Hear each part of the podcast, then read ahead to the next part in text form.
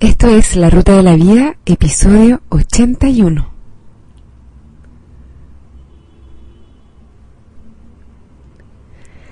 El tema de hoy, aprender a navegar.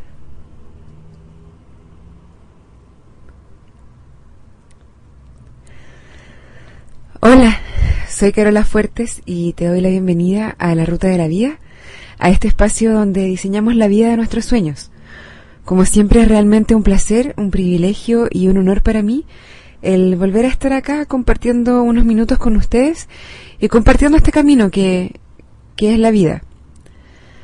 Antes de continuar con el tema de esta semana, les recuerdo las vías de comunicación para hacer llegar sus comentarios, feedback, preguntas, críticas, saludos, lo que ustedes quieran mandar. Las vías son el mail, la ruta de la vida gmail.com el blog que está en www.larutadelavida.com y también está Twitter, twitter.com slash la ruta de la vida. Si quieren pueden grabar un MP3 también y yo lo inserto acá en el programa, tal como lo han hecho algunas personas en ocasiones anteriores, pero hace tiempo que nadie manda un MP3. Así que anímense, graben algo y me lo mandan y yo lo inserto acá. Estamos ya en el episodio 81 de esta ruta de la vida y la verdad es que si me detengo un poco a pensarlo, me parece bien increíble.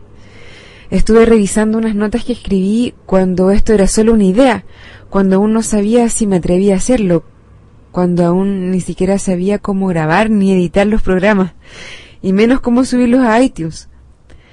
Y me gustó recordar lo que pasaba por mi mente en ese momento, y también quiero contarles o recordarles, porque me imagino que no todos habrán escuchado los primeros episodios. Cuando tenía la idea de partir con este podcast, me planteé algunos objetivos como ayudar a otros, darles ánimo para el día a día, compartir mi viaje. Yo estoy en, un camino que probablemente es similar al camino en que están todos ustedes. Y por lo tanto, lo que me pasa a mí no debe ser muy distinto a lo que les pasa a ustedes a los demás. También quería contribuir con ideas, con apoyo, con experiencias, con buenas prácticas, con consejos, con tips, con todo lo que pudiera ayudarme a mí y que yo creyera que también le pudiera servir a otros, a llegar a donde todos queremos llegar. Que para cada uno de nosotros es distinto, pero el camino es muy similar. Tenía muchas dudas principalmente porque yo no sé mucho, la verdad no sé más que ustedes. Todos estamos en este mismo camino, a veces más adelante, a veces más atrás, pero todos vamos tratando de hacer lo mejor de nuestra vida. Y a veces nos caemos y otros nos levantan, o a veces otros se cae y nosotros les ayudamos a levantarse. Pero la verdad es que si esperaba a sentirme lista y preparada para hacer esto, no lo iba a hacer nunca, porque nunca se termina de aprender. Ninguno de nosotros es un producto terminado, todos somos un trabajo en desarrollo. Y bueno, una de las premisas desde el principio de la ruta ha sido el darnos cuenta de que tenemos que ser protagonistas de nuestras vidas, de que tenemos que estar al mando, no dejar que otros o que la vida o las circunstancias determinen el rumbo de lo que nos pasa. Despertar la conciencia de que somos nosotros de eso depende lograr lo que queremos lograr, ser todos los felices que queremos ser, vivir la vida que queremos vivir, no la vida que se va dando sola o no la vida que creemos que nos tocó. Nosotros podemos convertir esta vida en la vida que queremos vivir. Pero en este episodio quiero hablar de esas veces en que las variables no están definitivamente bajo nuestro control. Y en esos casos necesitamos también aprender a navegar por nuestra vida sin oponerle resistencia a lo que no podemos cambiar. Y cuando logramos eso, nos podemos dar cuenta de que muchas veces podemos lograr un resultado muy bueno, que tal vez no habíamos previsto, pero que surge como regalo de esta situación incontrolable. Pensemos en el mar, por ejemplo. La fuerza del mar, la fuerza de las olas, es más grande que nosotros, es mayor que cualquier cosa que podamos controlar. Podríamos tratar de oponernos a esa fuerza, pero todos sabemos que lo único que lograríamos sería cansarnos y frustrarnos. Pero si reconocemos que la fuerza de la ola es ajena a nosotros, incontrolable y poderosa, y nos rendimos y no ponemos resistencia. La ola nos va a llevar, nos va a llevar a donde nos lleve, no, no necesariamente a donde nosotros queríamos que nos llevara, pero al menos no nos vamos a cansar, porque la ola va a hacer todo el trabajo. Y no nos vamos a frustrar porque ya reconocimos que la ola es una fuerza que no depende de nosotros. Y por lo tanto, esta situación ya es mejor que la primera. Pero ¿qué pasa si usamos una tabla de surf? Y usamos la fuerza de la ola para hacer diferentes movimientos. ¿Qué pasa si aprendemos a correr la ola? Esta situación es mejor aún.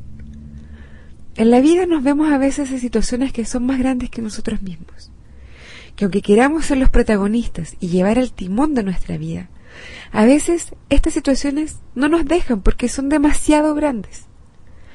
Es súper importante ser muy críticos y muy honestos cuando evaluamos estas situaciones. Es muy fácil caer en la trampa, en nuestra propia trampa, de autoengañarnos, haciéndonos creer que estamos en una situación fuera de nuestro alcance, cuando en verdad sí hay cosas que podemos hacer, pero es más cómodo, y nos dejamos engañar.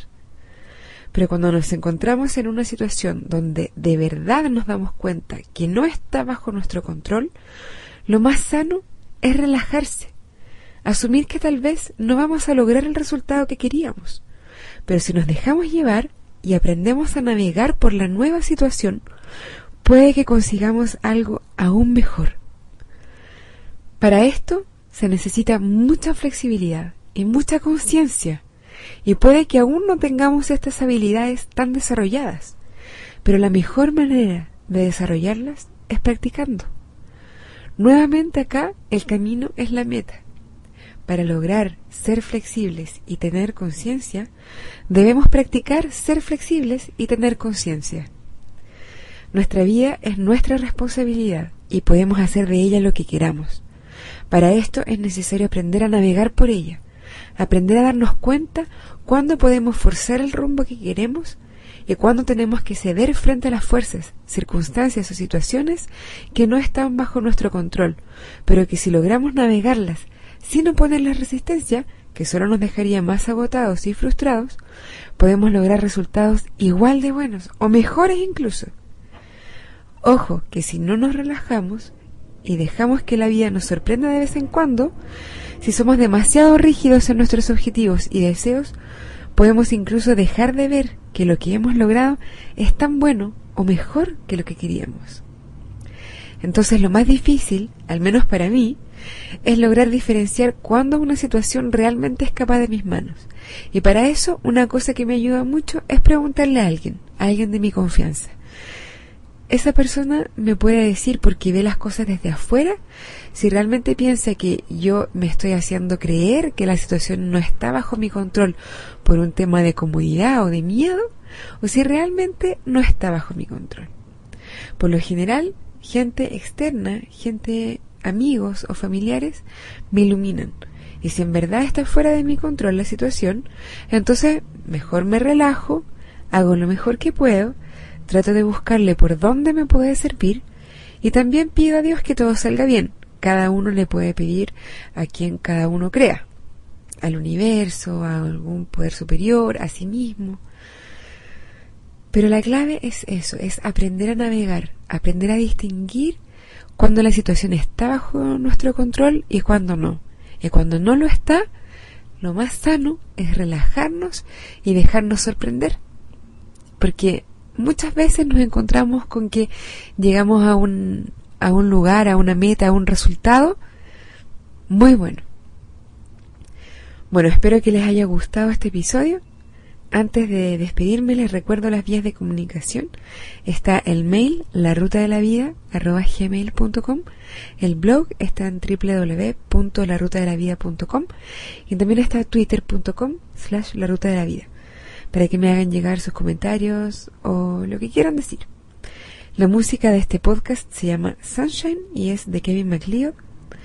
Ahora me despido, cuídense mucho, aprendan a navegar, un abrazo y buen viaje.